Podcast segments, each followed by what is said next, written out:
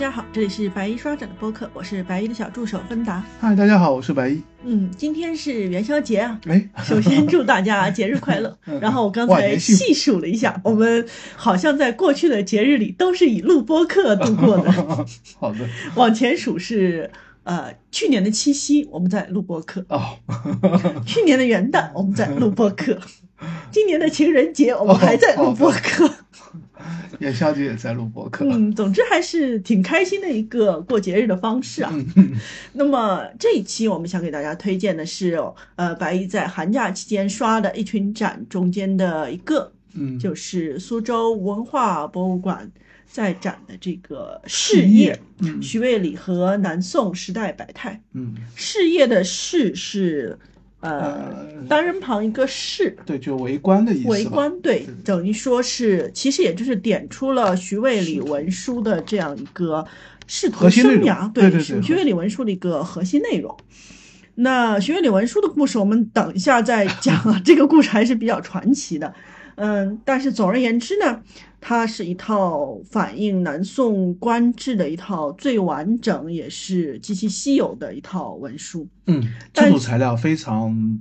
难得，就是南宋的文献资料和传世资料都非常多，就是因为宋代本身也是资料信息就是文化大发展的这样的一个时代嘛，所以文献资料本身已经很多很多。做南宋官制研究本来已经有相当多的材料了，就是但是都是文献材料。对，就是嗯，缺乏很特殊的一种嗯实物性的佐证材料，有点像什么？有点像如果研究现在的嗯。这个政治制度或者社会历史，你可能会比较容易找到新闻报道啊，找到各种的这个记录，但是你可能会缺乏一些这个私人笔记啊，或者是少了一些就是真正嗯在那个氛围里面他自己的亲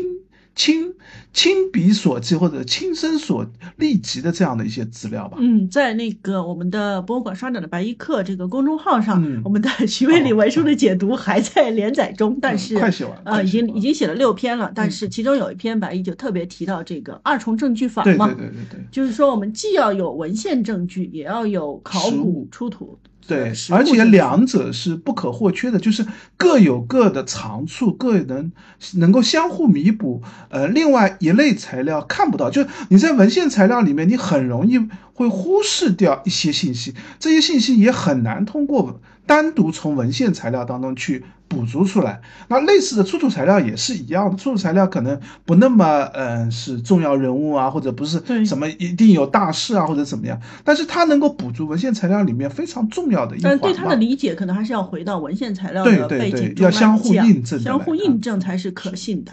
那当然就是这一套文书文书嘛，就是、呃。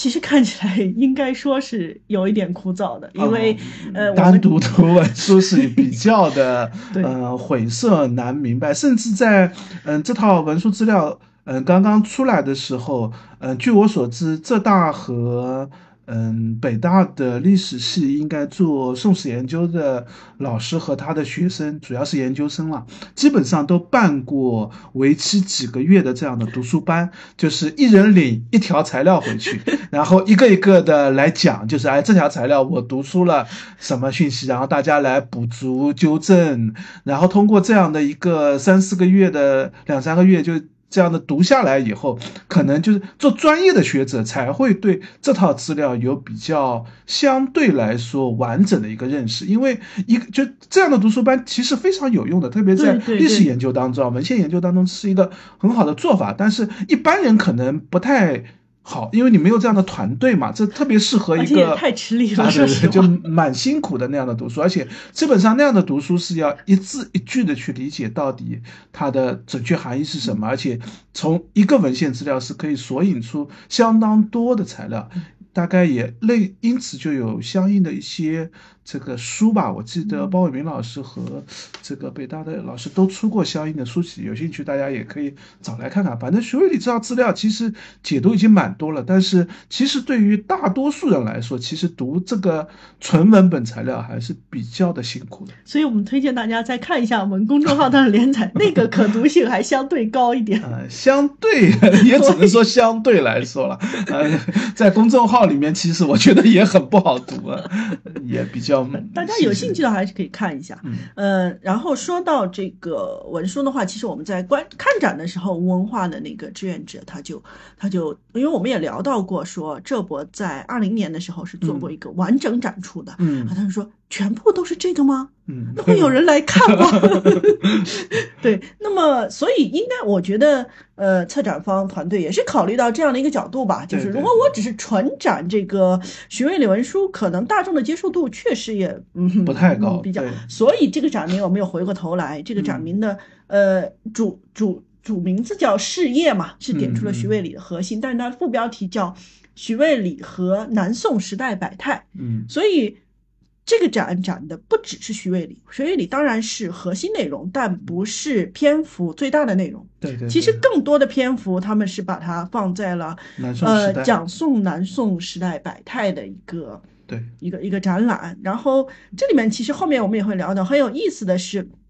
就是随着徐渭里这个呃仕途经历的一段一段，那么他策展人也很贴心的以。呃，想象中徐渭里的口吻，嗯，去说他，如果徐渭里在那个时候，他能见到什么，他能了解到什么，从而展开这个以士农工商几个维度来去展开南宋的这个，无论是。呃，读书人啊，官阶啊，市井生活啊，就各种各样的各方面各方面的一个解读。所以，而且他把呃这样的一个视角和本身徐渭礼文书当中的一些内容也关联起来了。从展览的角度，是一个蛮不错的设计和挺好的一个方式吧。对，所以看完以后就感觉，哎呀，不愧是文化这个 策展信得过。嗯，就是这个策展的方式，就因为徐渭礼文书这套材料，呃，据我印象当中，嗯，用的比较多，肯定就是刚才提到二零年那次浙博做的，专门给徐渭礼文书做的那次展览嘛。另外，五一博物馆自己也有一个专门的展厅，就是，嗯，基本上算常展徐渭礼文书的展厅嘛。然后，另外之前，嗯，南京博物院和浙博也曾经。办过一个呃南宋的那个展览，当中也用到了徐渭礼文书。就是是学理文书，其实在它嗯出现以后，其实很多做宋代，包括嗯浙博的那个之江馆的那个呃宋韵的那个展厅，也有一卷。甚至苏东坡的展都有徐渭礼文书。不要问我为什么会有南宋的文书，就是在在徐渭礼文书这个出现以后，就是很多做做宋代文化或者宋宋代历史的展览就很。容易想到，哎，那我能不能拿一卷徐渭礼文书，或者拿一些过来做一个展览的部分？但是大部分那样的展览，除了浙博的那次专门给徐渭礼做的那个展览之外，大部分用到徐渭礼文书的展览，其实都只用了徐渭礼文书一个视角，就是从徐渭礼文书来看南宋的。官制，嗯，最多就是稍微延伸一下，就是延伸到所谓的就是仕途啊，或者是读书啊，读书人啊，或者是地方学派啊，就稍微展开一下。但是像这次文化博物馆做的这次，嗯，仕仕途的这个展览，就我就觉得啊，事业的这个展览，我就觉得展展。展览展出的这个线索和，嗯，分出来的这个思考会更丰富一些，对，也能够对于宋代的解读和学理文书的这个对应，能够解读的更全面一些吧，是非常有趣味的一个展览，还是策展人很用心的。对，然后再对比我们看过的无数的这个宋韵的展览，就我觉得这个展览也很好，它既体现了南宋的，就是。呃，方方面面，但是又没有去强行做一个拔高。对大部分宋韵展最后都都会都会难免会说到，就是宋代的，就是很容易把宋韵展做成了一个宋吹展嘛，就是说宋代的文艺怎么样，社会怎么样。那其实并没有，不见得一定要那样来讲吧。对，所以嗯。这个展览整体还是很有趣的。那么在白衣带我们走进展厅之前，我们还是先聊一下这个 徐渭理文书的这个传奇故事，因为其实如果之前有关注过呃徐渭理相关展览以及呃我们那个呃一些比如说白衣的公众号连载上也提过这个故事啊，那么。呃，从头讲的话，就是从二零零五年一批盗墓贼在这个呃五一郊区盗这个古墓开始。对对对，就他们盗出了一个古墓，然后一些金银器啊、陶瓷器啊，呃，一些比较好出手的东西就已经卖掉了嘛。嗯，然后那个其实就是徐渭礼和他夫人的合葬墓嘛。对，嗯，他夫人的墓应该是早年就被盗了。那个零五年的时候，应该就盗墓贼去盗了徐渭里的那个，因为宋代的这个夫妻夫妻墓葬往往是呃异穴合葬，就是各各有一个那个墓室嘛。那呃徐渭里的这个墓室就被盗了，然后盗出了一些相应的东西。那里面大部分东西呢，都是宋代比较常见的一些墓葬。这个文物啦，像金银器啊，或者是一些文房用具啊、陶瓷器啊，他们也就卖掉了。后来，就大部分有一些追回了，有一些其实也没有追回来。但是里面出了一卷。非常特殊的就是学位类文书了，就是一套吧，应该说其实是呃十七卷文书，应该说是十五卷有文字的，然后两卷是那个封纸吧，算呃应该是十两卷封纸，十三卷有文字的，还有两卷是空白卷。哦，对对对对，就是这样的一个，就是它这个卷就是只是文物上所谓的卷啊，大小完全尺寸都不一样的，只是这么一卷东西，而且实际上因为盗墓贼后来也卖掉过，呃有一些。贴这个呃粘连是后贴还是原来就是这样？其实因为盗墓的原因也不是那么清晰吧。反正我们现在一般说它就是其中有十七十七卷的。这个文书材料，这个文书材料应该放在一个锡桶里面，那个锡桶也是被盗墓贼顺手丢掉了。但其实这个锡桶也是非常重要，应该可以说是唯一的一件文物了。如果真的这个保留下来，应该就能定级为一级文物的。但实际上盗墓贼就丢掉了，事后应该也去找过，按照他们的口述说，大概丢在哪个地方，找了半天，结果也没有找到，就那件东西也就不知所踪了。但是文书他们是保留下来了。我纠正一下，那个其实是十五卷，就是呃，等等一下我们会细聊。对对对，陆白印纸十二卷，然后陆白告身两卷，陆白赤黄一卷。然后两卷空白卷，两两卷还有两卷封纸嘛？嗯，对对对。所以，嗯，有时候朋友也会问了，说这个到底是十五卷还是十七卷？所以其实是这么来的。但是刚才白也剧透了一下，就是盗墓贼很努力的，其他东西都卖掉了嘛，然后盗墓贼很努力的去卖这个文书，但是很难卖。就是如果大家看到那个实物的时候，嗯，真的挺新的，很 新很新，保存的特别完好。嗯，就特别是陆白。呃，印纸的这个对，就是现在那个呃，无文化展出最多的也是原件的这个陆白印纸。对对对，就是它状态非常非常崭新，就是你最多会觉得可能明清的可能有可能，但是上面记录内容呢，完全是南宋的东西。那那这个，而且这个东西也都不是什么名人名卷，什么几乎找不出上面的有名人物，然后呃。有些有名人物呢，这个写的那个官职官位呢，就只是简单的一个，因为告身或者是赤黄后面有有有有那个嗯签名嘛，那官员的签名，那官员也是手抄的，也不是他本人的签名，字体上也对不上，这个这个感觉又又特别崭新，所以实际上盗墓贼当时想卖这这些文书，就实际上很难出手，辗转了好多次，然后他们也不敢把，其实他也不敢把原物拿出来卖给别人，他很多都是拿着照片，然后。盗墓贼的照片呢？他们对于文物那个，嗯，郑嘉丽老师应该专门做过一个节目，也介绍过。就盗墓贼呢，还稍微有点文物保护的意识的，就是把这个呃文书呢是放在塑封袋里面去的。那这样的话，它就不接触空气嘛，不容易受损嘛。但是他拍照呢，是拍的套在袋子里的这个文书。这个照片呢，这个零五年的时候照片也没有特别的清晰，所以这个买家看了以后觉得这东西不敢不敢。这不敢买，然后有甚至有怀疑是假的，还有退货，这个还说是北京的一个买家买了以后，还找了专家，专家说肯定不对，然后还退货，还要还款，反正盗墓贼也很，就是就是是一个蛮有故事性的这样的一个事儿。对，反正就是零七年的时候说买家买走了，然后专家又说不对，然后又要退货，就买家找的所谓的专家，对对，大部分的这个文书又退回来了以后，然后他又又继续，这就从零五年，这已经零七年了嘛，然后就继续兜售，然后一直兜售到二零一一年，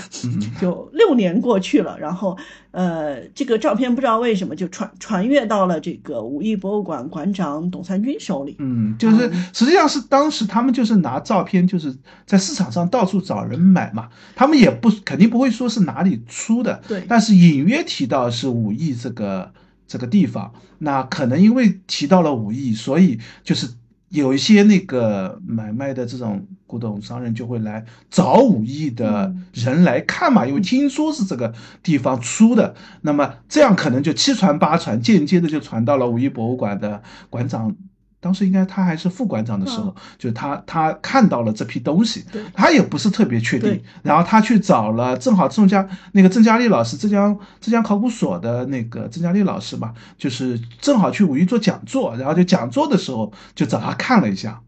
那这个事儿就就被真正的专家 真正的专家看明白，那就觉得这事儿不是个小事儿了。对，那么后来就是这一套文书就被鉴定定为这个国家一级文物，然后作为一个呃算是特大盗掘古墓案件吧。对对对。那么然后后来侦查破案以后的话，反正二零一三年做了一个判决，然后徐渭的文书全套的话，呃，包括北京买家扣下的那几卷也做了一个追回，那就是后面我们聊到的，在这个武义博物馆。呃，做了一个收藏，后来又在浙江博浙江省博物馆做了一个专题展出，以及呃后面一直在陆陆续续作为这个呃宋代官制的一个代表重要材料在陆续展出吧。嗯，那么其实徐渭李墓，刚才我们也聊到了，就是盗墓贼他已经把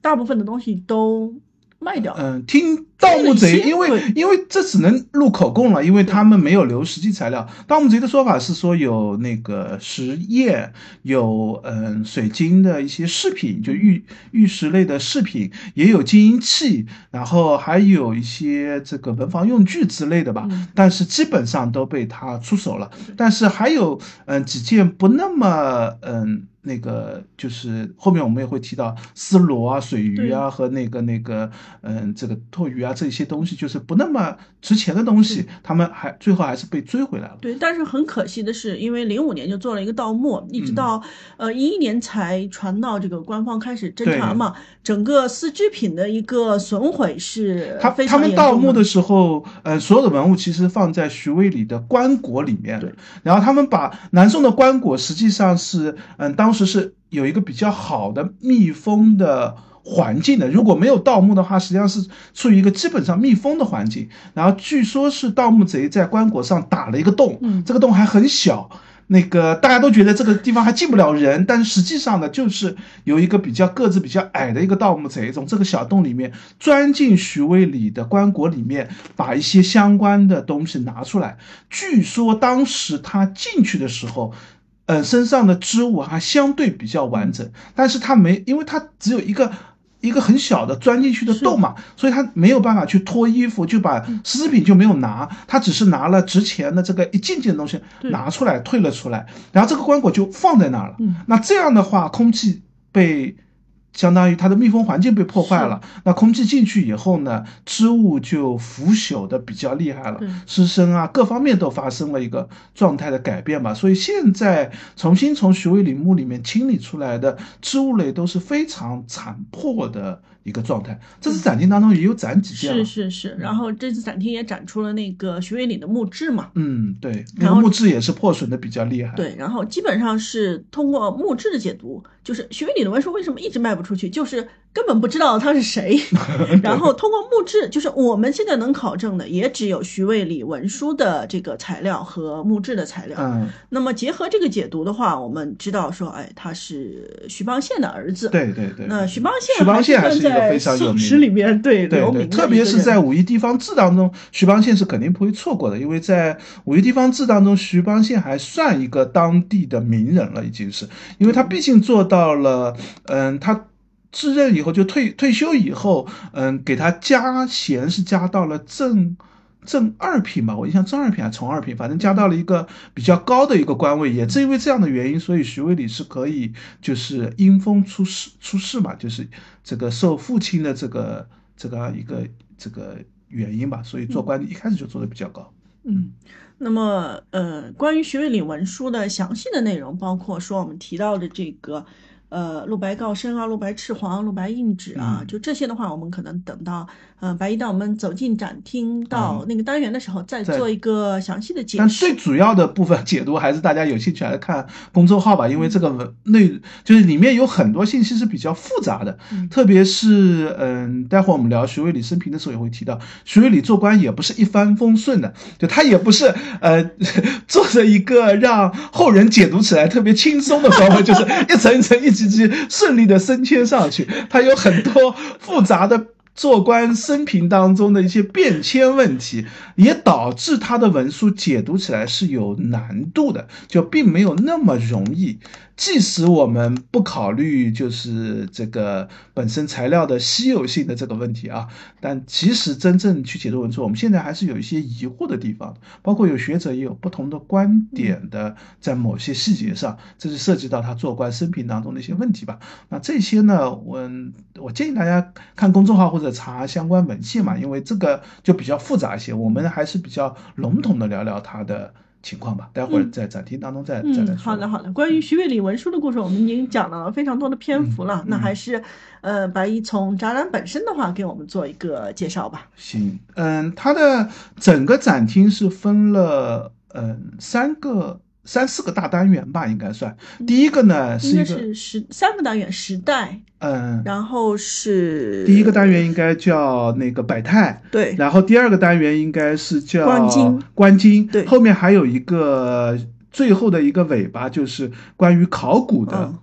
那个内容，就是叫叫哎那个叫叫什么来着？嗯，这个。嗯，背后的光辉，对对对，就是考古与文物工作这样，它分了相当于这样四个四个四个区块吧。嗯嗯，第一个区块呢，就是所谓的序厅，主要是一个所谓的时代。那这个时代呢，就介绍就是徐渭里所在的这个南宋从宁宗后期到李宗朝前期的这个为官的生平的这个时间段嘛。当然，它并没有很。嗯，局限在这么狭窄的一个时间段上，你可以认为徐这次展当中算介绍的其实是一个嗯宋代的一个比较宽泛的这样的一个时代时期。那因为正好在嗯吴文化博物馆做嘛，那吴文化博物馆原来也叫吴中区博物馆嘛，那正好在这边也和徐渭礼的本身的为官生平当中也正好对应得上，因为嗯徐渭礼任过一。一任的就是平江府吴县的县城，那嗯，正好因为这样的关系，大致就在那个位置，所以就以这个呢也做一个切入点。展厅当中还特地放了，比如说嗯，苏州文庙的那个地理图，嗯，也放了那个嗯，绍兴十五年的嗯，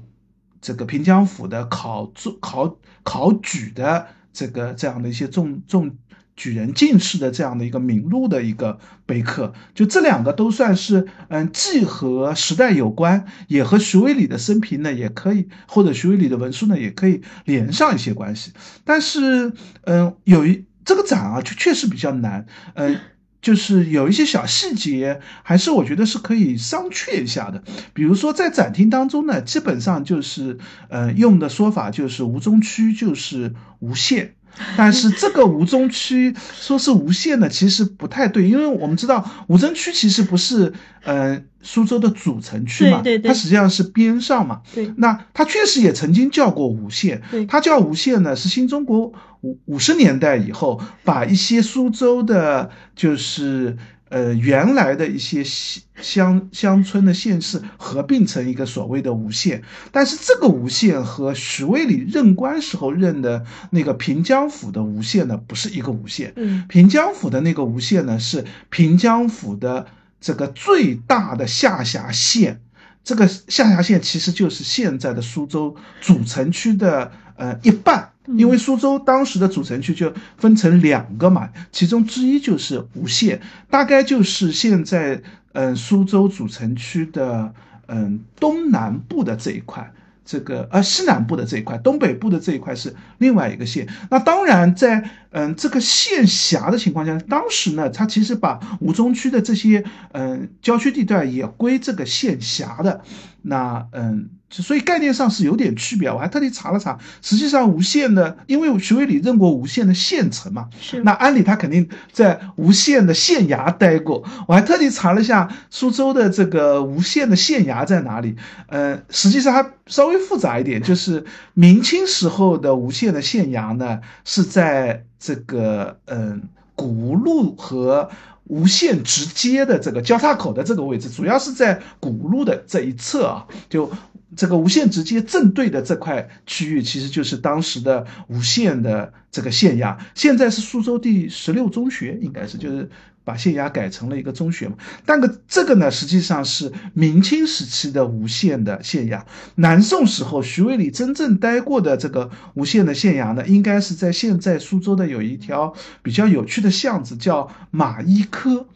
这个苏州的地名，呃，马就是姓马的那个马，医科就是呃医学的医科，科室的科。它实际上是因为清代的一个御医，姓马的一个御医，在那边开过一个，呃，据说啊是他开过一个呃药房和一个门诊的这样的一个地方，所以这个地名就叫马医科。苏州的地名和杭州的地名是很相似的，它受到历史传承的原因是非常多的。比如说刚才我们提到的这个无限直接。像杭州也有什么这个直接、横接，对对，就这种叫法。浙大横路，这种直接、横接叫法，就明显就来自于非常。这个呃，明清时期甚至更早的，像杭州，基本上都是宋代的这个所谓的什么叫做直，什么叫做横。那像杭州城都是以南北向的叫做直街，东西向的都叫横街。这来自于南宋时候的一个南北的一个城市规划的这样的一个格局。那无限直街也因为它正对着明清时期的无限的县衙，所以叫无限直街。门口的那条，我我刚才说叫古。古吴路实际上在之前它叫无限横街，后来改名叫无限前前，后来又改名叫无。这个古路等等，就它有一个历史变迁的原因。这在地方志当中，在嗯，包括像苏州文庙的那个非常重要的平江府的那个那个那个图当中，也可以看出这些地名的变迁和改迁的历史啊。嗯，南宋时候的无限县衙呢，应该是在这个刚才我们提到的那条街叫马邑科的那条街的那个附近吧。但是那个地方呢，在元代因为战乱的原因，原因就是废弃改变的比较多，现在已经不太好确。定县衙的原址在哪里？所以查了一下，本来还想，哎，是不是能够 这个对应在徐渭里的文书去打卡一下，发现还对应不上。就是，呃，我我我扯出来讲这么多，实际上就是后面我也会提到，就是徐渭里文书的这套细节的解读涉及到的内容，就是笼统的来看，是我是可以比较容易把它和宋代啊和我们理解的一些宋文化的一些知识点都对应得上。但是如果真的，细考究起来，其实会发现我们现在有一些理解和当时的很多细节，真的要做准确的认识，还是比较复杂的。这也是这套文书材料我觉得重要的所在的地方嘛。那嗯，第一个序听展现的所谓的时代，其实就是从徐渭里的嗯所处的那个时代引出来，看看南宋那个时代。嗯，这个苏州城可能是怎么样？南宋的时代是怎么样？也用了很多的实际材料，像刚才我们提到的地理图，这个或者是嗯苏州文庙比较重有名的，像平江图啊、天文图啊、帝王上云图，所谓的这个四四个重要的碑刻，那也用了这个相应的绍兴十五年的这个呃吴郡的登科题名这样的一些材料，也有嗯苏州自己的一些这个吴。这个宋文化博物馆的自己的一些这个宋代的一些像这个嗯建筑类的材料，也有杭州考古所好像也拿了一些宝相花的地砖啊，这个套这个陶的套兽啊，或者是香膏砖这些，嗯，但是展厅当中没有具体写明很多文物的具体出土地点。是是，我看着，嗯，杭州考考古所拿来的这个宝相花的地砖，似乎是这个，嗯，杨皇后宅的那个出土材料，香膏砖很可能是御街的出土材料，但是因为，嗯，展厅。标牌当中没有标嘛？当然，这类材料在临安城的考古当中出土数量是非常多的，到处都有啊，也不仅仅是玉阶就有。但是实际上，如果点名一下，也是可以让大家更清楚的知道整个一个南宋时代的建筑材料用什么，这个嗯，当时的情况是怎么样吧？这个算整个展览中的那个展牌的话。它都没，基本都没有标这个出土信息。嗯，也有标的，我看到后面有一些，嗯，有墓葬考古，像武义县的、兰溪的，有一些有具体墓葬的信息，它也有标上去的。但是有很多是没有标，就是没有写这是哪个墓葬。其实，嗯，背后的材料，我相信在提供展品的时候应该是有有的。对对对对，他可能会觉得是不是太过于复杂一些，就是没有特别多展开吧。对，关于杭州的这一段也挺有趣的，就是。是我们在参观的时候。嗯，志愿者就问我们是哪里来的嘛？我说杭州来的。说，哎呀，那杭州，呃，应该有很多南宋相关的文化。我说，对不起，杭州只有你看到的这些建筑构件。也就是，当当然这个指的是主要指的是杭州主城区啊。就当然也其实也不止，也有墓葬，就相对来说没有大家想象的，呃，这个作为一个都城应该有很多很多的，但其实并不是这样。对，然后包括这个展里面，其实呃出就是呃出力最多的还是金华地区的。对对，金华地区呀、义乌呀、金华呀，包括镇江和无锡，我都看到有很不错的展品。当然，文化自己也出了不少。我们如果现在看南宋的重要材料，其实反倒是当时觉得比较偏远的地方，反而留下材料比较多。包括像福建的也会有很多材料，像常州也会有很多材料。就是实际上不见得是在最繁华、最这个当时这个看起来这个似乎文物应该最保留最多的地方，但不见得是这样，因为这和文物的保存的。这个情况有关。南宋的材料，如果以墓葬材料来说，大部分还是在山区的当时的形式派山水所选的墓地的这个考虑原因嘛。那真正展开整个。主要的叙述应该是这个第一个单元，就所谓的百态。这个百态呢，它用了一个，嗯，我觉得蛮好的切入角度，就是之前做徐渭礼文书相关，大部分都会关注在徐渭里作为一个官员或者作为一个，呃，这个读书人这样的角度来解读。这一次呢，用的是士农工商，对这个让我还是蛮意外的，就哎，还能把徐渭里和士农工商这么这样的一个角度来来。这个引出来，而且确实在展厅当中也是按照市农工商这四个呃工商基本上算连在一起吧，这样的角度一个一个一块一块的来讲的。比如说他讲市的时候，但是和徐渭礼明显是最联系最紧密的嘛。那无论是讲这个呃文人的嗯雅号啊，或者是他的一些这个用具啊，或者是他的一些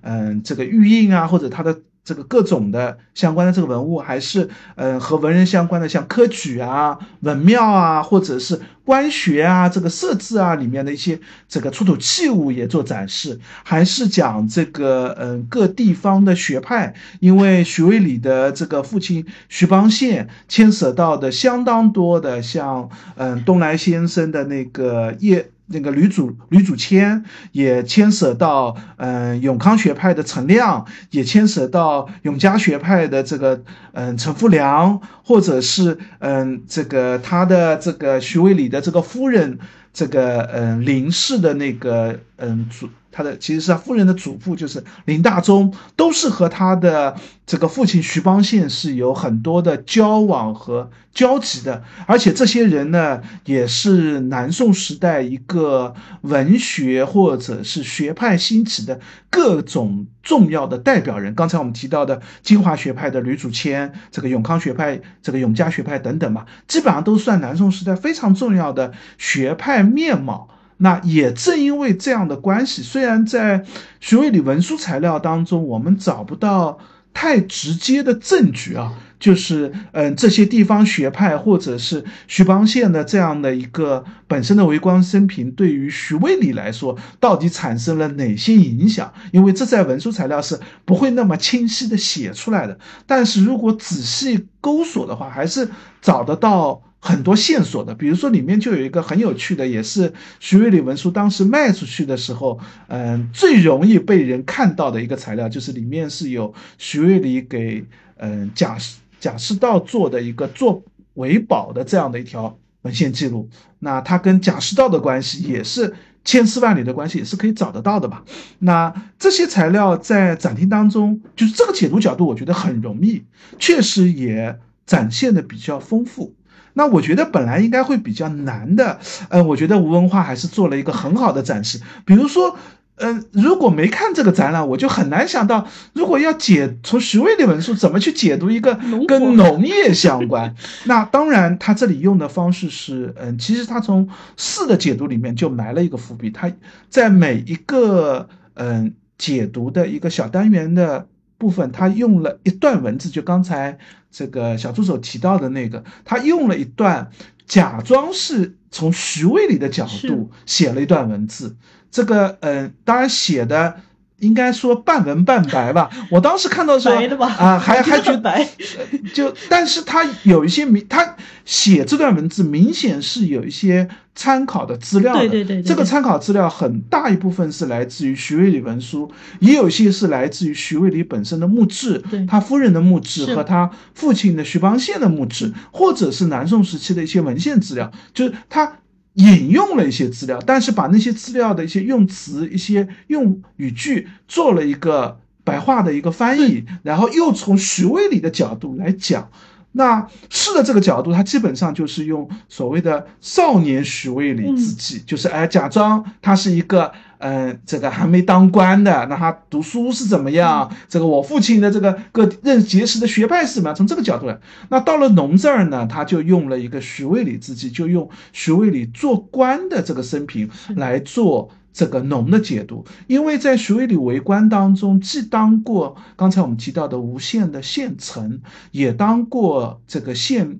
县令的这样的官员，这两级官员呢，其实是跟收缴税赋、跟农业的这个当时的这个对于治理或者农业相关，就会比较紧密一点。那从这个角度呢，它展现了就是所谓的这个南宋时期以农为本、以耕为本的这样的一个。角度吧，那当然展厅当中真正能够拿得出来和农业特别紧密相关的文文物材料其实也不多，对，就是真正的模型多。农具，其实本身就这个就是一个生产资料嘛，是。那它不会是一个很珍贵的东西，所以它也很难保留下来，所以展厅当中呢也做了一点。这个设计吧，嗯，用了一些文献材料，用到了一个一些就是南宋时候用的农具，但是我们没有那个农具出土怎么办呢？就做了一些模型，甚至用了一些展厅当中有一些农具，我们一看就知道其实是晚清民国时期的一些农具，它才能保留得下来嘛。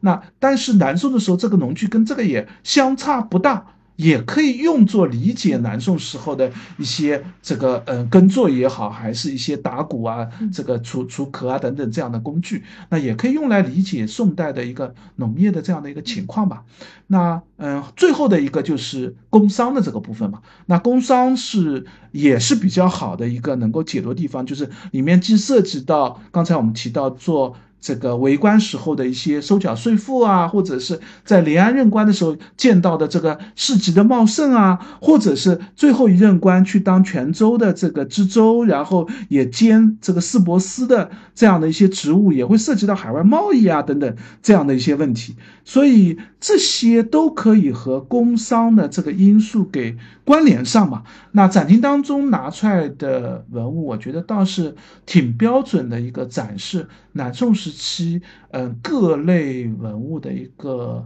形制，比如说有金银器，这是比较标准的一些南宋文物，也会有大量的瓷器，对，嗯，也会有这个各种的。这个像玩偶啊，或者是南宋的这个漆器啊，南宋的玉器啊，南宋的货币啊，这些都可以和嗯所谓的工商，或者是市井贸易，或者是技术啊，各各个方面都可以关联得上。嗯，我觉得这个这样的一种士农工商的。展开解读啊，我觉得是一个蛮好的，就至少在我看了这么多宋韵、宋文化、宋历史的这个展览当中，我觉得这个展还是做出了很很有新意的一方面嘛。对，但不是那种突兀的新意，而是那种恰到好处的把它们衔接在一起，你就觉得好像其他的展都没有做到这么严或这么这么精巧的，能能够。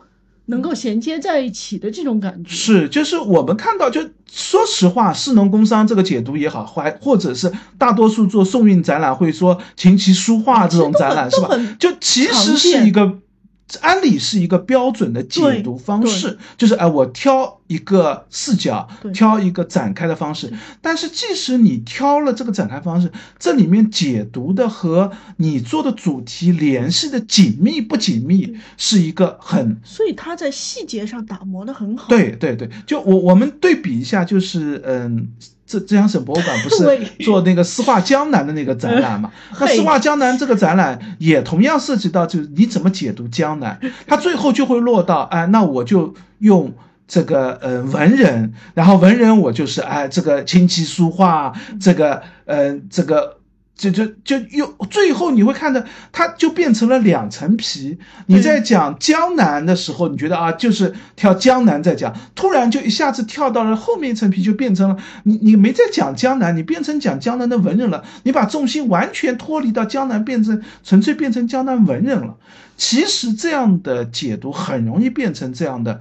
两层皮的解读。对这样的展览其实这个也蛮多的，说实话，就很容易把一个大题目拆解细，或者一拆解以后，就感觉跟这个大题目没什么太强的关联了。听上去好像是一个展览，但实际上你就变成了两层皮的这样的展览，就是不能太细想。对，但是这个展览，我觉得它。呃，有几方面我觉得比较用心的地方。第一个就是，呃，刚才我们提到的，他用徐渭里的视角写了一段文字，是吧？这个虽然看上去好像，嗯，这个。也没有什么具体的文物，也也不是对应的什么，但是他确实把这个主题跟他要后面要展开内容中间做了一个过渡，做了一个整个整体感一下子就嵌进来了。对对对对，就这是一个很好的设计。另外一个呢，他也确实按照呃里面相关的一些内容，比如说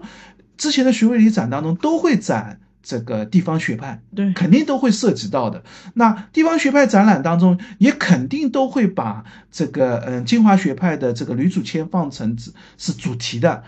但是，一般展览都会怎么展？因为吕祖谦能拿出来的文物是什么呢？之前的徐渭礼文书展讲到地方学派拿出来的材料，一定是这个。呃，明清的课本的书籍，嗯，就是呃，地金华学派的，甚至像有一些就会，刚才我们不是提到金华学派、永康学派、永嘉学派，这个各个学派，哎，我各拿一本书出来，哎，我学派都有了。是，但是这次展当中，他在这个基础上再多展了两件文物，我觉得就是让一下子让地方学派和这个展的形式上也好，内容上。就关联的更深入一点，就是他展了呃吕祖谦的应该是父亲吕大器和他的祖父那个叫吕鹏宗吧，应该是他们两个人的墓志。嗯，然后如果嗯，当然展厅当中没有细解读，如果你真的有兴趣仔细去读吕鹏忠跟呃这个吕大器的两个墓志，你就会读到一个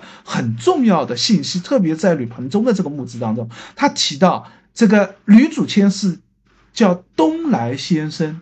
他的嗯出版物当中也都会用东来先生文集之类的，或者东来先生什语录之类的这样的一个叙述来讲他的。他为什么叫东来先生？东来是哪里？如果这个熟悉地名，就是东来肯定在山东，对不对？因为他们这一支就是东来吕氏。嗯。嗯，吕氏有比较，宋代有比较重要的两个吕氏，还有一个就是吕大林的那个呃蓝田吕氏，在陕西的两支吕氏，东来吕氏这一支是做官，北宋、南宋做官都是做官做的非常高的高官的，基本上都是宰辅级的这一类高官的，出过很多这样的宰辅级的这样的人的。那这也是。如果了解吕祖谦的进化学派，你就知道吕祖谦的进化学派讲实证，讲这个嗯，这个经，他们讲讲这个治国治理，就是这这些理念，其实来自于他本身的一个所谓的北学的一个渊源传承，他自己的父亲的这些因素，就是他的这个生平因素，他们因为南北宋氏的这个南迁过程，这一支人就到了。南方来，然后在吕吕鹏州的这个墓志上特地提到，我们家原来都是葬在东来的祖墓里面去的，现在我们归葬不了，所以吕盆中我就葬在了这边，选了一个墓地葬在那里，然后后面还还这个各种的用词说啊，很可惜啊，归葬不了啊，这个子孙弃守，这个啊没法让祖先合葬等等，就。这些情感类的东西，当然这这是基于，就我想大多数来看这个展，可能也不会关注到这些细节地方，因为你要知道吕祖谦的这个呃学识类的这个影响，也要知道东来这一吕氏这一支的这些因素。但是对于了解深入的，你看到这个信息，你就会对这个学派对于地方的这个认南宋的这个时代认识，你会加深一层。这个在之前的展览当中。就是没有展示，对，就这个展览，哎，他他想到了这点，确实做了一个很好的展示。我想这一点就是，虽然用的解读角度说士农工商的这样的一个南宋时代角度，我觉得也起来很框架啊，就就其实不算一个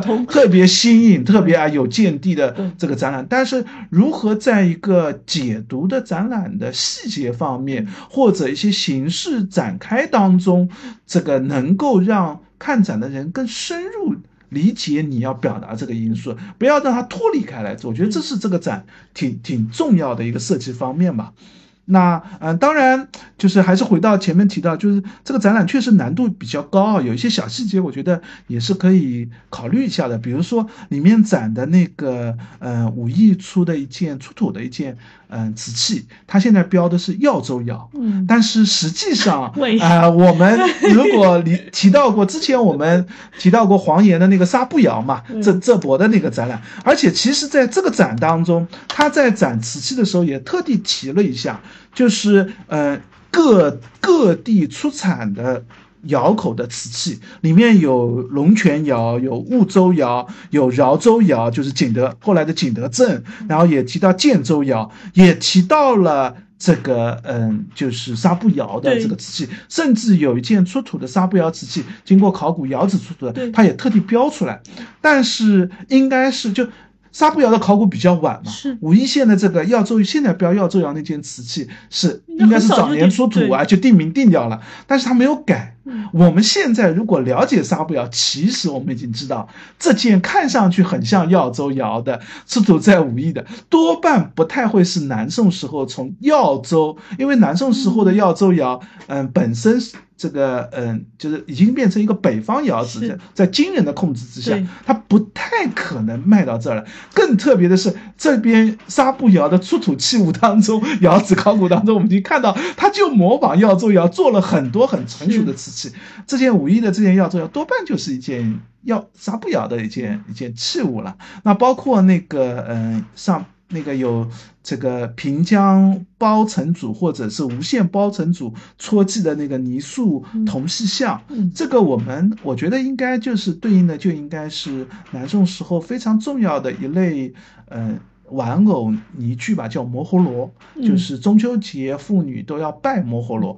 就是嗯祈求生小孩啊或者小小孩安康啊之类的这样的一个习俗吧，也是宋代非常有名的一个这样的一个文献当中也常见，出土物当中也看到过很多，就是应该这一类东西，就这些呢，我觉得嗯，如果对于宋代的这个细节了解更多点，是蛮适合做一个。更细致的展开的展厅当中呢，小细节当中，我觉得还倒也是可以这个多多琢磨琢磨，多多打造一下。当然，这个也看看展人到底了解不了解啊。如果看展人比较熟悉，其实自己也可以找找这个兴趣点或者相应的这些文物。那里面也有一些嗯蛮有趣的。这个文物，比如说，呃，应该是，哎，我忘记哪里哪个博物馆，就那把宋代的铁刀，嗯，这个，嗯，上面有一个题记，应该也是我们现在出土唯一的一把带宋代这个，嗯，戳记这个名称的这个金属铁制兵器吧，就两淮这个自制应侍郎铁应制应侍郎铁刀。那这个这个里面呢，他也没有做解读。这个嗯，当时我我也以这个断句也断，因为这个不好断句。断句的时候，嗯，两淮自治这个比较好断，因为我们知道有呃两淮自治史。呃，是哪两个字？呃，第一个字是限制的“制”，嗯，第二个字是设置的“制”。OK，就是自治史，就是一个相当于是两管理两淮地区的一些军事类的这样的一个，包括军事，包括经济，就它管辖的内容非常多，就这样的一个史诗的这样的一个设置。但是后面的应侍郎，当时我也理解错了，我以为是这个这个嗯掌印或者是跟印。信印官印掌管相关，但其实我查一下资料，应该是，呃，应该是印信啊，应应雷这一位官员，他的嗯任过嗯全礼部的侍郎，所以嗯这个应侍郎其实是一个相当于官名加姓的这样的一个组合嘛，所以咸淳六年的。这样的一个这个诏，这样的一个题记，又有准确的时间段，又有一个具体的人，然后也是有具体的职位，其实是可以和后面的水位里文书当中提到的一些官职用名都可以对应起来。但展厅当中这一块呢，就没有展开做解读吧。这个如果大家有兴趣看到，也可以有兴趣查一下相应的文献。那。刚才我们也提到了，呃，里面会展示宋代的漆器、宋代的玉器，嗯，宋代的货币和宋代的织物等等吧。嗯，这类文物里面呢，应该来说这次展当中倒也没有特别大名鼎鼎的文物展出，都是常见的代表文物。对对对对，就是，嗯，说实话，如果漆器展示，我们知道其实常州有很多重要的宋代漆器，对，包括这个，嗯，其实宋代工艺好的漆器非常多，但这次展厅当中呢，基本上挑的是比较。较标准的或者是比较常见的一类漆器，包括玉器也是。宋代玉器里面，就那件武艺的，嗯，茶金佩还算一件比较不错的一件玉器。包括那些，其实我觉得玉器里面水晶还挺多的。对对，当然这也跟就是，呃，北方被金人控制，然后就没有办法再取得一些材料。对，就是南宋的这个玉料，特别是北方玉料或者是新疆的玉料就很难获得了，那就要就地取材吧。水晶因为在南方也有出产。福建也好，或者是江苏也好，都有一些水晶矿的这样的一个矿产，就拿水晶来做一些这个玉器的制作，还挺好看的。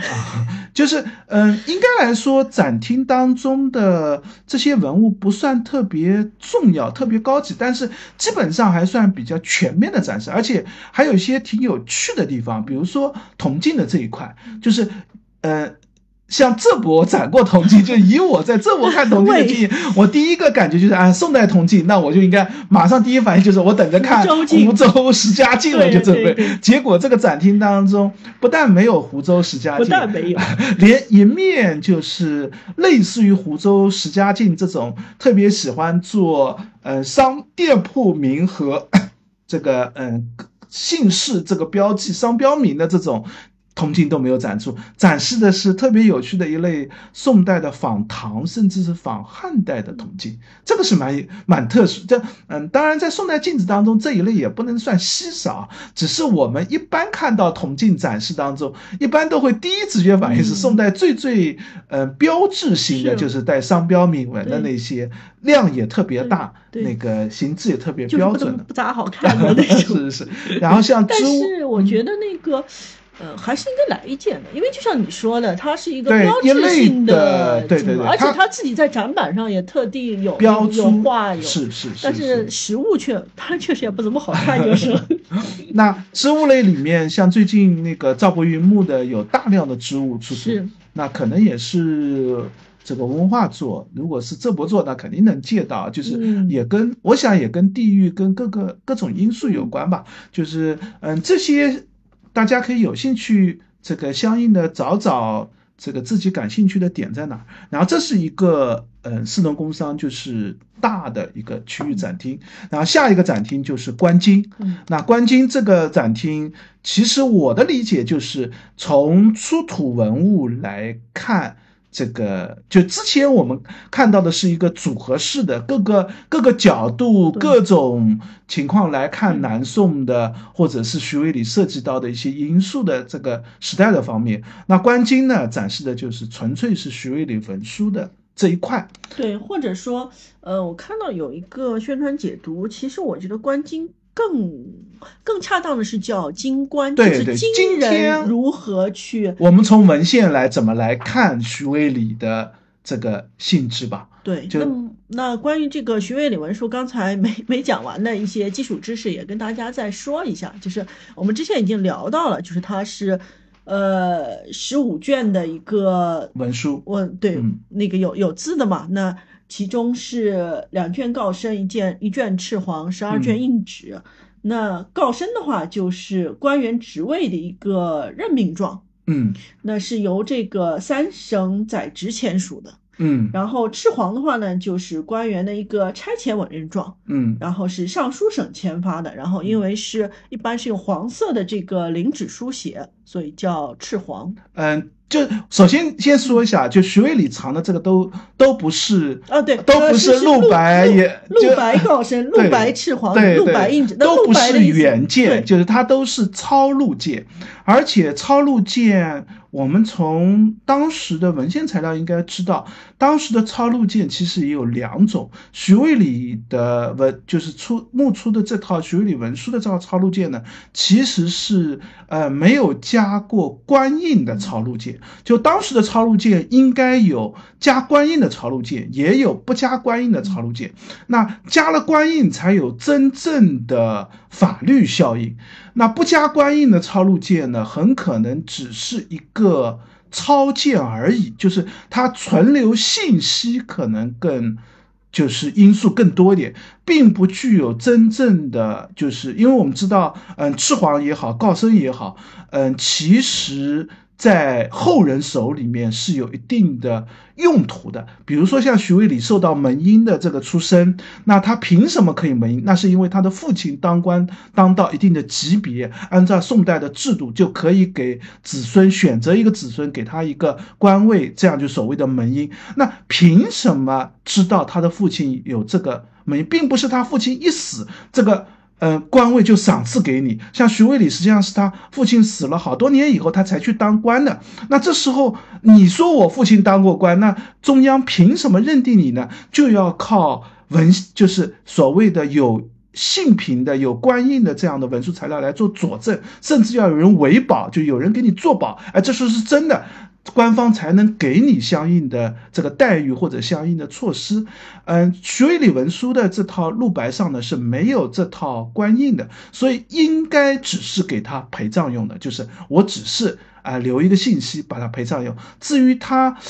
因为我们只有这一份材料，就解释不清楚啊，就为什么其他那么多官员的墓没有出过。这类的录白，就抄件类的录白，到底是徐渭里比较特殊，还是这并不是一个嗯当时的常见做法，还是徐渭里有一定的特殊原因才会抄录的，嗯。另外就是也有我们也有出土盖过官印的告身，也有在墓葬当中出土的。呃，我印象当中高氏告身就是一套盖过官印的，那那个就有一定的用途，也是墓葬当中。那为什么它又是盖了官印放在墓葬当中？现在其实也没有特别细致的解释啊，我们只能说徐渭里的这套。文书是这样的一套露白的形制，然后露白的文书呢又有三种，就是刚才提到的，嗯，赤黄。赤黄呢是因为当时的官方正式文书原件它是写在黄绢上的，所以又是以敕令的形式，就是呃皇帝的敕令来这个名义下发的，所以就称之为赤黄。然后还有一类呢，就是所谓的告身。告身呢是。表达官员的记录官的官阶的提升，那么也是非常重要的。这个也是标志性的，就是如果要有门荫或者一定的待遇，就是要靠告身来做展示的。那也有这样一套这个资料。最最重要的其实是徐渭里文书当中最长的那个十二卷的那个材料，叫录白的印子。嗯，官印子或者印子这类东西，在宋代的。呃文献材料当中提到过很多次，就是说宋代是有这样的制度的，因为宋代的官员品级特别多，任官的时候有一阶级。的提升，这个提升要看你为官的生平。那怎么知道他的为官生平？不能提官的时候就派人去你做官的地方去打听嘛。所以要有一个官方的文书，把你历任的官员、官位所有的重要的资料都抄录下来。那这抄录的这个纸呢，是用的所谓的官白纸。那嗯，就是官方特制的一种特别洁白、特别好的一种纸张。那嗯，这个纸呢就称之为印纸，上面也要加官印才有真正有效的，所以称之为印纸。文献当中都提到过，但是从来没有一个文献，因为这个这个资料太太细节化了，没有一个从来没有一个宋代文献说印纸上到底这个写格式怎么样，怎么写，写什么，写什么大类的东西我们知道，但是他怎么写，写出来什么样子，谁也没见过。这也是徐渭里文书一开始这个盗墓贼想卖卖不出去的一个很大原因，就是他没有一个佐证，就没有一个对应材料可以看。那嗯，这套资料是非常非常重要的。这次展当中，嗯，其实陆白的赤黄和陆白的告生展示的都是复制品，对，就是一卷的露白赤黄，嗯，展厅当中有一件复制品，虽然没有全部打开，但是基本上把前半卷打开了。然后陆白的告生两卷，一卷打开了大半，还有一卷，呃，因为那卷比较复杂一些，贴的顺序有问题，它只展了一部分。这个就是这两件复制品的展出，展示的，嗯。原物就是陆白的印子，对，十二卷的陆白印子应该是分了三期，是的，就是一到四卷一期，然后我们去看的应该是五六七九。不要问我们为什么没有第八卷，第八卷被问了很多次了。呃，可能是因为第八卷在温州博物馆在展嘛之前，但是按理也应该那个展已经结束了。对对对，那下一次是展十、十一、十二还是会？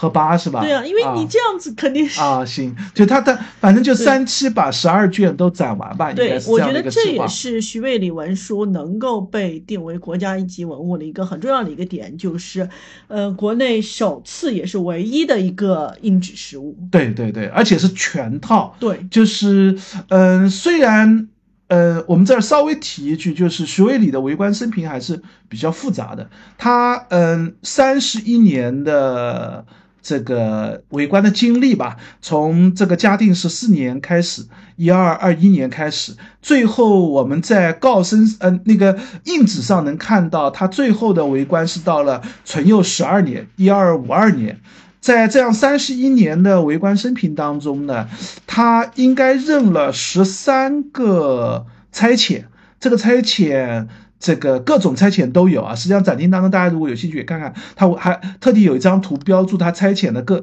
在在具体在什么地方，就是呃可以看到，基本上是江苏、浙江、福建这个江西都有这四省的这样的一个区域，嗯。这样的一个为官生平当中，其实并不是一帆风顺的。他有两次比较复杂的为官经历，这两次为官经历对于陆白赤黄、陆白告生和陆白印子都是有影响的。嗯，最一第一次是他中间有一次在当这个监三省六部的监门官的时候，嗯，文献当就学理文书当中说法是被群僚、臣僚罢。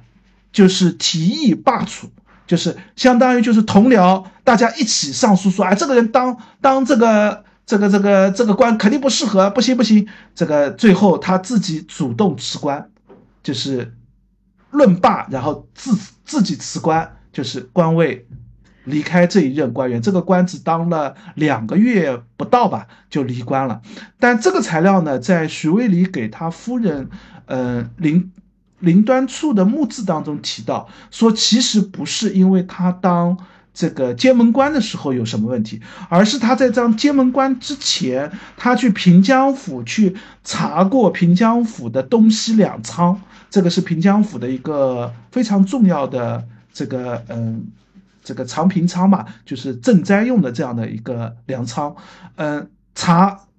他也没很细节的提查仓当中到底出现了什么问题，文书材料也看不到他查仓的是查到了有人舞弊还是怎么样，也看不出这个信息。但是他给夫人说的是，他因为这个查仓，所以小人就记恨他，最后就是这个官位被被罢了一次。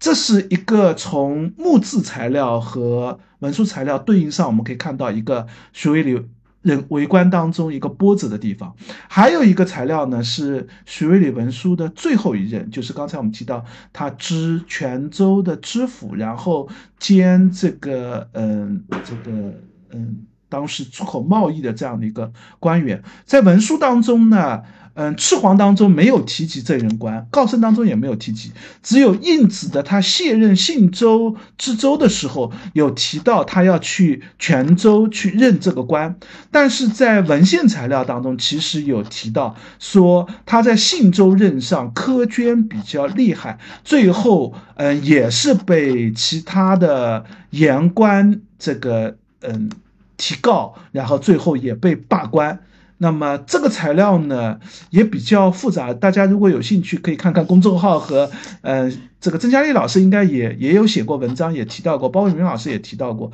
就是对于他最后信州任有没有到任，是因病没去任，还是就是刚才我们提到言官罢黜这个问题没被夺官之类的，嗯，其实大家的意见也不完全统一，因为没有材料了。嗯，刚才我们提到的文献材料当中说的也非常简单，嗯，这个也没有特别多的信息，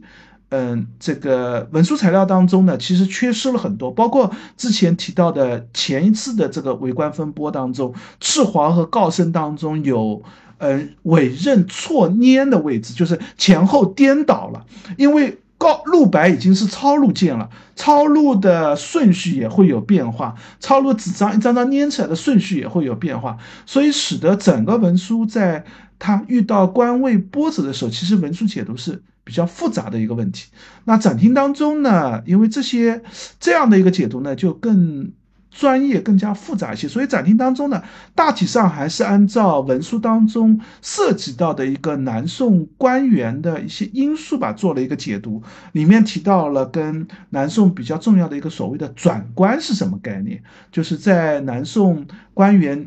这个任官当中有二三十阶的官阶，那要一任一任的提拔，每一次提拔都是所谓的一个转官。那这个转官呢，既可以靠一些。嗯，特殊事件，比如说，呃，里面会有这个所谓的献宝，就是找到了一个北宋的皇家用用的玉印，啊，献给这个南宋的皇帝，啊，南宋皇帝拿到这个玉印，就说啊，那这个五品六品以下的这个所有所有官员，大家普升一级吧，转官转一阶，因为这个反正有二三十阶嘛，转一阶只是给大家一个普惠，也有是比如说给。这个母皇帝的母亲做寿，哎，大家普惠，也大家也升一阶，也有是你自己的所谓的模勘转官，就是我当官当了三年，考核都正常，哎，你也可以转一阶，也可以可不是，呃，三年正常就一定能啊？当然不是，当然不是，就是就好像阿里 P 七升到 P 八也没那么容易，对，而且越到上面就是模勘转官就越难，就你不太可能靠。模勘去转官，公司里进几个的都懂。然后也有就是，嗯，做的特别优秀，或者你这任这次差遣特别麻烦，比如说你要去做一个像他这个平江府的茶仓，就就给他转了一次官，就是因为啊这个事儿肯定是一个得罪人的事儿，那。让你去干，那么肯定要给你一些优待，就回头就给你一些相应阐释。也有皇帝特别提拔的，就是一一连连升三级，就直接把你提拔上去，甚至理由都就是很简单，就是啊做官做得好，这个为人好，给个理由就能让你转官，就是这个就是一个官制当中的一个制度。但是在宋代的为官当中，这样的转官呢，又是一个嗯特别重要、特别这个值得官员欣喜的事儿啊。所以这其实前面看。这个前面提到的市的这个展厅单元里面也会有一些转关球的一些图案啊文这样的一些这个吉祥语啊等等这样的一些东西出现啊。那当然文书材料当中也会出现。那也嗯涉及到转关就会涉及到那呃要考科，就是刚才我们提到考核嘛，呃就考核你到底你为官三年的好不好？那怎么考科？不同的官员考科考什么对点，这也是以前我们看宋代的文书材料很难清楚的知道。这批材料也很清楚的告诉，哎，如果当无县的县城，那考科考的是什么东西？当县令考科的是考知州。考核的又是什么？任这个使职的一些职务的时候，考的是什么？这些材料就一刚写完的公众号的文章，就这个就很重要，而且既然涉及到考科，那考科是有年限的考核，标准是三年一考核。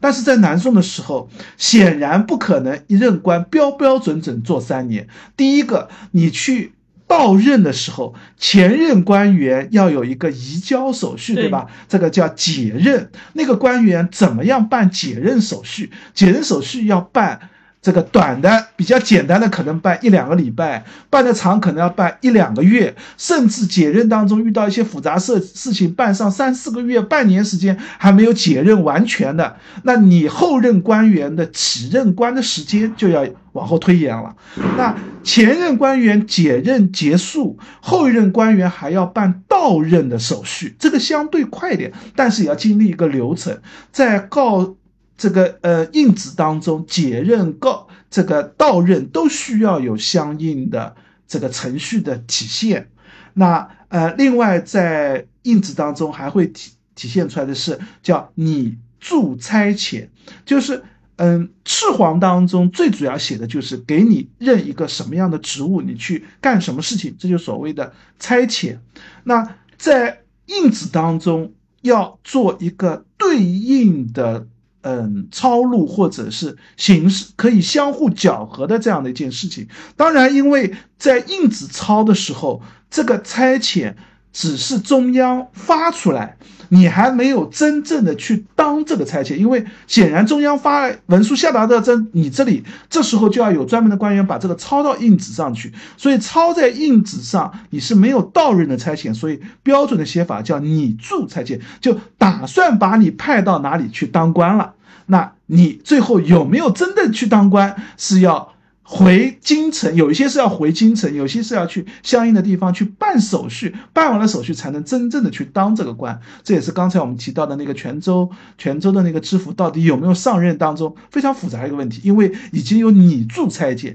已经派他去了，但是没有真正的解任到任手续，那他有没有去呢？是变成一个问题。那也有维保。就是刚才我们提到南宋的这么多这么复杂的这些事情，你不能空口无凭的说，啊，我就是这样。那怎么样证明这件事情？当然，印纸上的抄录是一个盖上官印的印纸是一个重要的证据，但是光有这个东西还怕有人造假，需要有另外一些人给他做做保，将来就是，哎，我能做这个维保这件事情，而且这个。这个相应的维保的这个人还有一定的身份和级别。如果你没有一个很好的朋友圈，或者你没有一定的关系，别人凭什么来给你委任做保呢？能找到委任做保，也要有相应的身份和地位。那在徐渭礼的这套文书当中，也大量有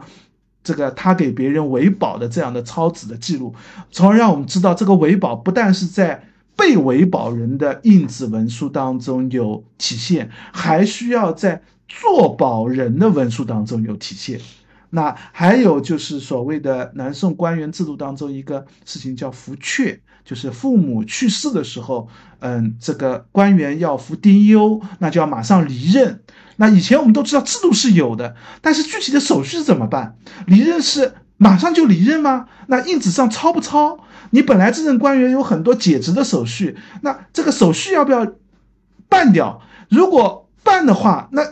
岂不是要丁忧就会延后？而且按照宋代的孝呃这这个中国人的这个孝道观念，我怎么能延后呢？想来应该是离任手续应该不办吧？那不办这个手续什么时候来补办？就以前我们一考虑到这些细节的时候，都不知道他这个程序怎么办。现在有这套露白的印子，就可以让我们清晰知道啊，其实是这样做的，就是他在福阙的。接到丁忧报信以后，迅速的把离任手续办掉。其实交割手续是没有完成的。等到丁忧服完以后，他会被到临安府重新去上任手续去办的时候，才会把他的之前的最后这一任的考核全部都给结束掉。所以这些嗯具体的运作制度上的细节，就可以在这套陆白印制当中非常详细的体现出来。当然，嗯，我这儿说的是体现出来。这个体现要解读清楚的话，还是那句话，就比较复杂，并不是很简单的。它有点像我们现在的这个，呃，公文或者是我们现在的这些这个。告示的这类的这个材料性质一样，就是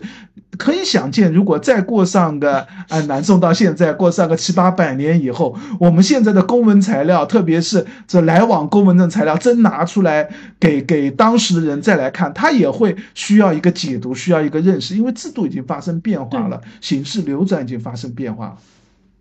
那最后再提一个，就是嗯，赤黄我们刚才也提到过，是差遣职务类的一个任命的。程序印子是各种的抄录，那告生是什么呢？告生实际上是嗯所谓的记录官的记录官的一个这个委任状，这个记录啊记是嗯你对。这个寄是寄生的那个寄，就是你对应你在哪个档次上的这个禄是俸禄的禄，就是你这个禄，因为涉及到很重要因素，你的这个记录官阶的不同，你的俸禄发的是不一样的。这个记录官实际上是。唐代官制到宋代官制的一个转变当中，非常重要的一个形制吧。唐宋官制是一个非常复杂的问题啊，就是在唐代初设官制的时候，他那时候的官员为官名也比较少，职务也比较少。他当时想的很简单，就是哎，我我给你这个官位。一个具体的差遣，这个差遣的名字是什么，就对应的相应的等级，我就设置好了。比如说，你现在就像一个这个农业厅的厅长，那就厅长嘛，肯定是厅级干部了，还会有不一样吗？你厅长肯定是厅级干部了，就名称和他的官位跟他级别都是一致的。但是唐代运作的时候就发现，到后来就发现，因为唐代的官制设置主要是这个太宗朝的时候建立的，那运作到后来就发现有很多事情啊。这个具体干的这个事情谁去干？这个做一件事情是厅长去做，还是副厅长去做，还是这个呃科这个下一级的这个这个科长去做？这件事情是谁做，不见得跟记录官对应起来。如果把所有的事情都设置一个官名官阶的话，这第一个行太复杂了，就哪有那么多官要设置？另外一个就是这么多这个这个。设置好的名称，万一这个事情没有，那那官员还设不设？这个官员呢不办事吗？官拿一个官位，还是这个有事的时候才设置官员，官员也调配不上来，就出现一个很复杂的现象。唐代为了解决这件事情呢，就出现了一个差遣跟官位的分离现象。当然，在唐代的时候，这个差遣往往是。临时性的，到了五代，到了北宋初期的时候，差遣大部分都是临时性的，就是临时突然有个什么事儿，比如说你要去平江府查账了，啊，那我就派个差不多等级可以做这件事情的人，你去查账吧，我给你派一个差遣就好了。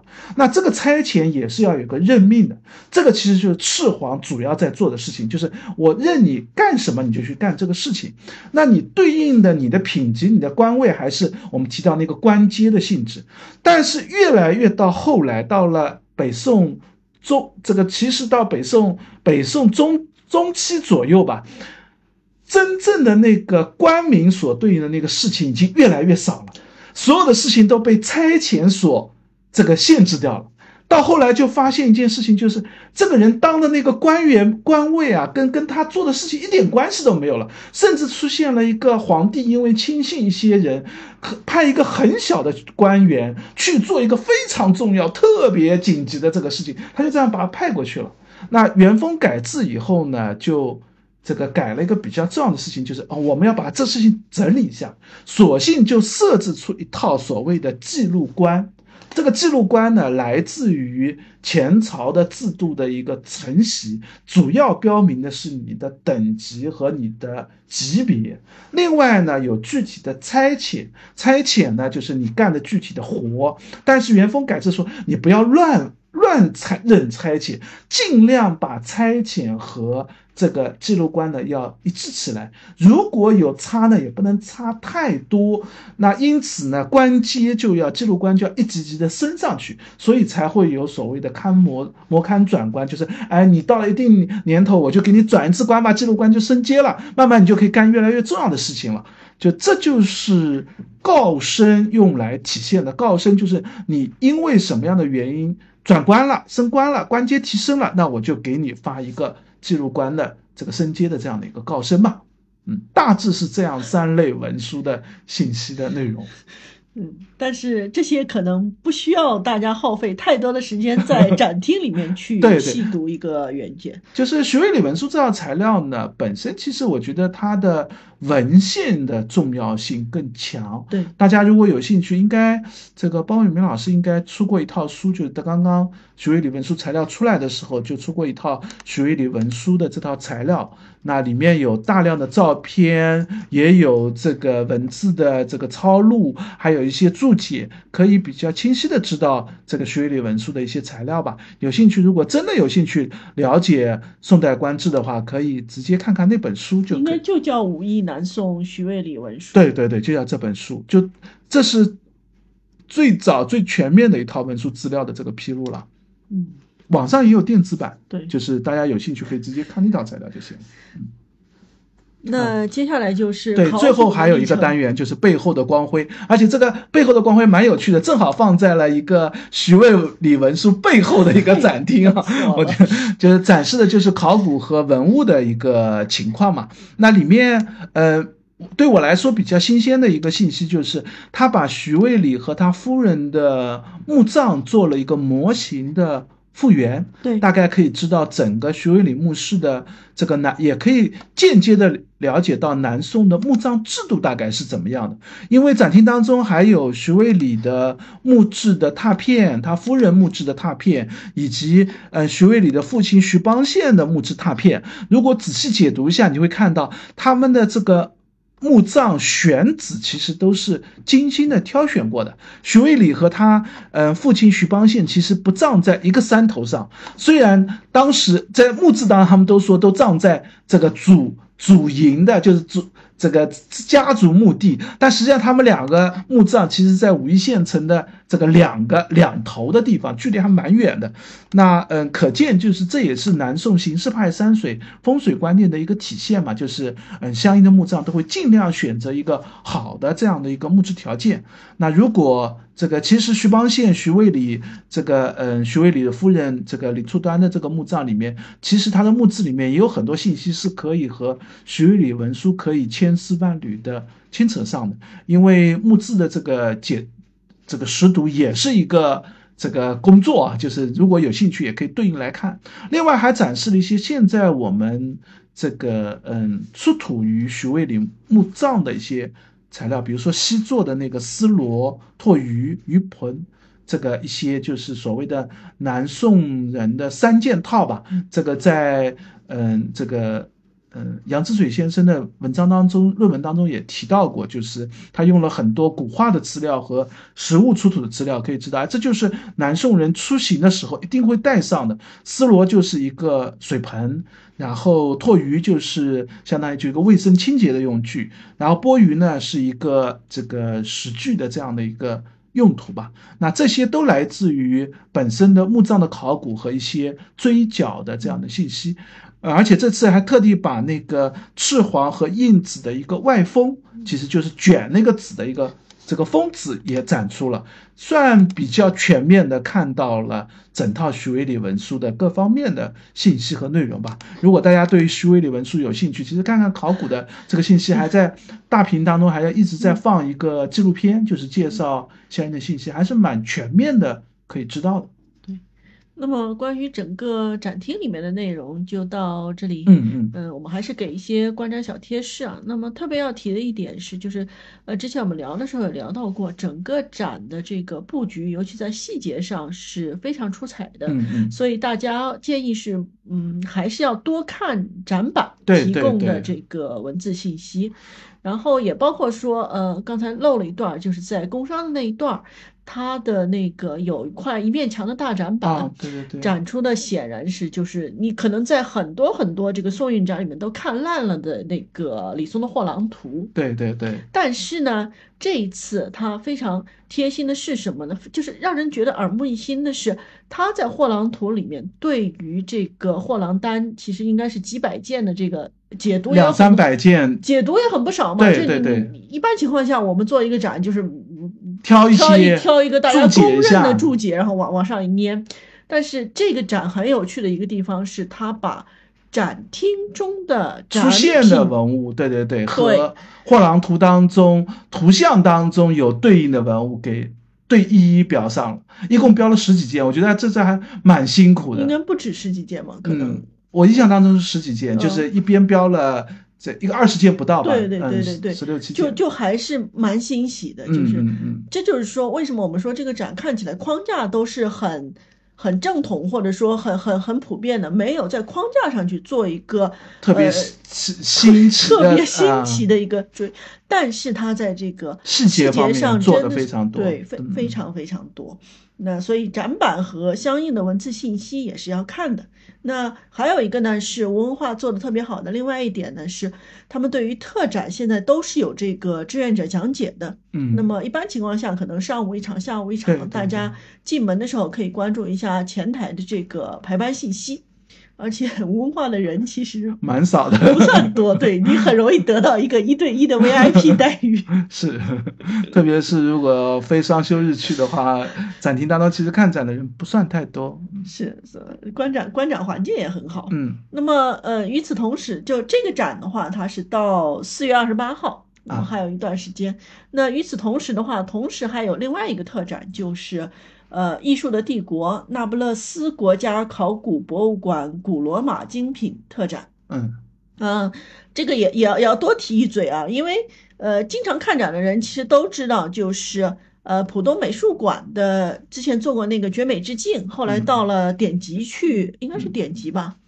嗯，应该是点击播典籍放部就是北京那边去做一个巡展，那是一批。呃那也是那不勒斯国国家考古博博物馆，然后啊，也是古罗马文物。对对，然后深圳还做过一个呃爵士爱情嘛，嗯，应该是庞贝呃庞贝考古的也是也是那不勒斯斯国家考古博物馆那一批，现在应该也在巡展，不知道巡展到哪里。嗯，但是无文化的这一批是呃完完全全的第三批，就是如果你看过那两批的话。这一批还是可以来看的，就完完全不重合的一个展品，嗯，所以那就又不勒斯挑了另外 然后整个展品的质量也是挺不错的，对对对。对对对。呃呃，然后就是如果参观这个事业的话，大概率还是能看到《艺术的帝国》这个展啊，是小小虽的然虽剧透有。他说的是本来说的是好像是二月二十九号闭要展展，但但肯定要是延期可能要延期。对我们内部消 息、小道消息嗯是可能要延期，所以也可以关注一下可能。也差不多和那个许巍里的文书一个时间吧。嗯，行。